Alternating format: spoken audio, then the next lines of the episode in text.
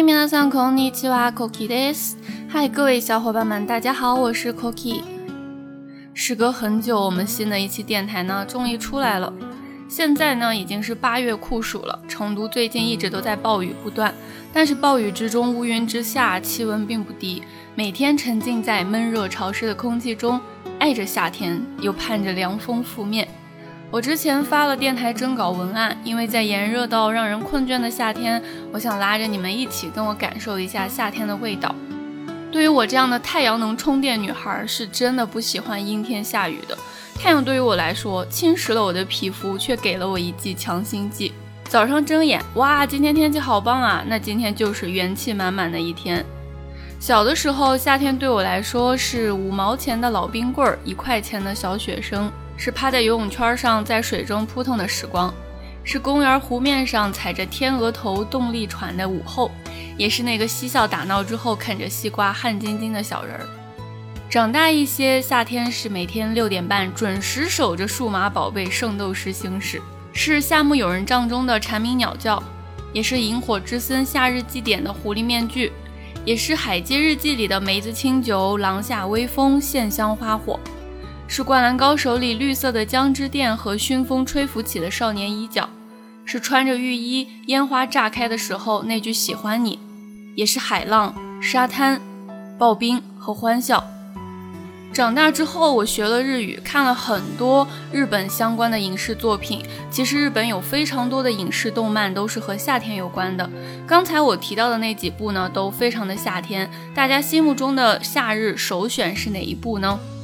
当然，除了日本，每个国家的人都对夏天有独特的感情吧。下面呢，我们就来听听学员仔仔的夏日最佳吧。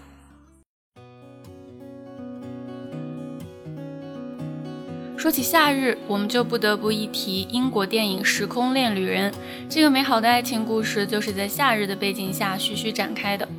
当男主角 Tim 偶然得知自己拥有回到过去的超能力时，他一次次的穿越，而每一次都是回到与暗恋对象初次相遇的那个夏天。每当 Tim 觉得有一点不完美的细节，他就会重新穿越，再次回到过去，试图让这个夏天更加圆满。可是任由他怎么穿越时空，Tim 始终没能让对方爱上自己。就这样，直到遇到女二 Mary，他才真正收获了降临在夏季的爱情。婚礼当天，突如其来的暴风雨让人措手不及，大风吹皱婚纱的裙摆，雨水打湿西装的衣角，但是这却成了整场电影最浪漫的画面。在歌曲《回忆见》中有这样的一段歌词：刚好来临的季节，风声的感觉有一点亲切，日记本的那些踩过沙滩的鞋，我背诵着有过的甜。那么夏日到底是什么呢？我想到的答案是青春洋溢的笑脸，是球场上挥洒的汗水，是在沙滩踩下的脚印，是最真切的时光。或许每个人生命中都有一个独一无二的夏天，它承载着所有的朝气、疯狂、倔强、纯真、热烈、渴望。每当再度回忆起那个夏天，它总是能不经意地触及我们心中某一处温柔。这就是夏天吧。最后呢，让我们以艾米丽·狄金森的一句诗来做一个结尾吧。请允许我成为你的夏季，请允许我成为你的夏季。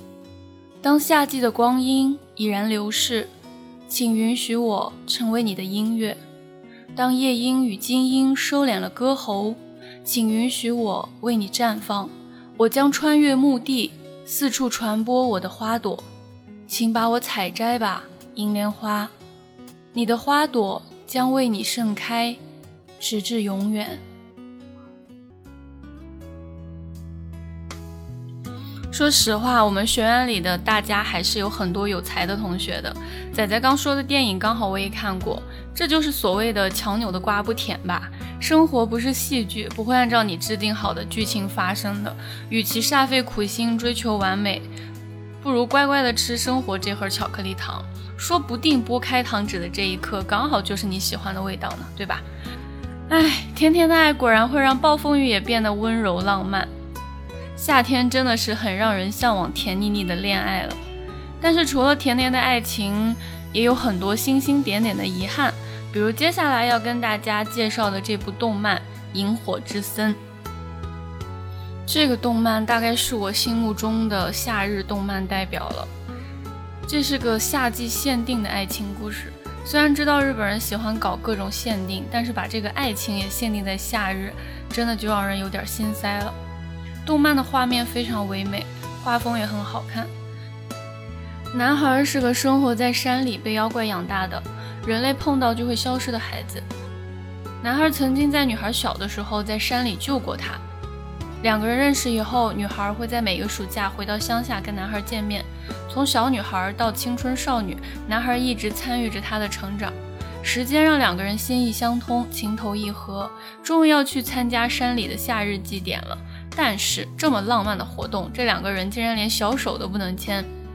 结束回来的路上，男孩把一直戴着的狐狸面具送给女孩，然后轻轻一吻落在面具上。两个人的爱美好，又始终带着距离感。路上出于本能，男孩拉住了一个快要摔倒的小孩。低头看着自己开始消失的手，他释然地张开了双臂，对女孩说：“莹，我终于可以拥抱你了。这第一次也是最后一次的拥抱，来之不易，转瞬即逝。最后，女孩抱着男孩的衣服，泣不成声。恋情结束了，夏天也结束了。不完美的结局总是让人唏嘘不已，我每次看到都会哭得泪眼汪汪。年纪越大，越不喜欢看悲剧。”这大概是我唯一每年都会看一下的不完美结局了吧。这是我心中带着点遗憾的夏日物语。下面我们来听听文学少女 Jasmine 的夏日心情吧。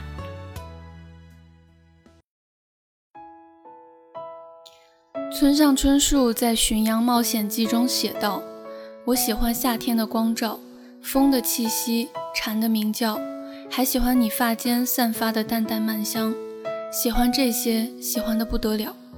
除此以外，盐水浸渍的杨梅，最中间的一口西瓜，在冰块中融化的汽水，洗好挂在衣架上的白 T 恤，小孩子盼着的长假，一切微小而可爱的事物，都在提醒着我，夏天已经来临。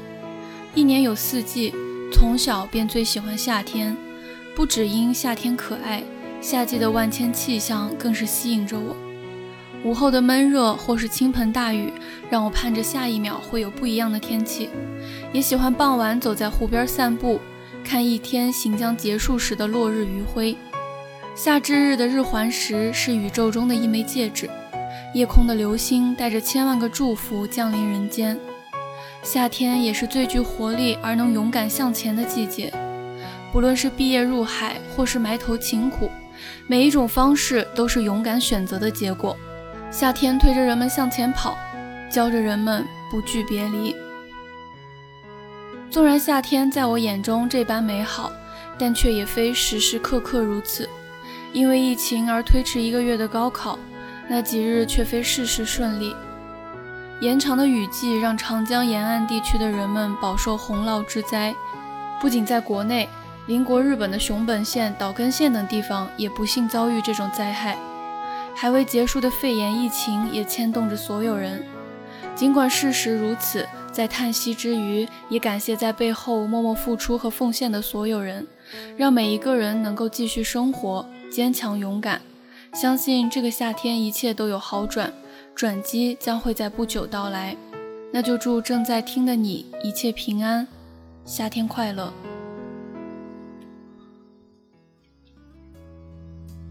读着 Jas 的文字，夏日躁动的心真的会变得异常平静温柔。